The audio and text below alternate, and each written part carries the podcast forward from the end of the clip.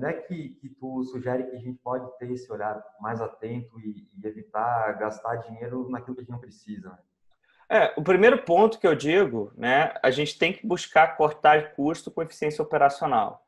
Então, por exemplo, quando a gente fala de um Bling da vida, porra, é um software que faz gestão de estoque, faz gestão de nota, que faz a emissão da nota, que integra com marketplace, que integra com com, com e-commerce, você consegue centralizar toda a gestão da tua empresa. Cara, você corta aí o trabalho de três ou quatro funcionários só utilizando uma ferramenta. Então, às vezes, você consegue nessa brincadeira não só ter uma otimização de custo, mas um ganho em velocidade muito grande, e isso se transforma em bons resultados dentro da empresa também. Tá? Você também pode pensar muito na linha de, cara, como é que eu faço na prática hoje para eu poder garantir que eu estou tendo rentabilidade ou lucro, melhor dizendo, lucratividade boa, positiva, dentro de cada uma das minhas iniciativas. Eu tenho que olhar cada uma das minhas iniciativas e entender que cada uma delas tem um custo, e em cima desse custo eu tenho que cruzar quanto que ela me dá de lucro, de certa forma.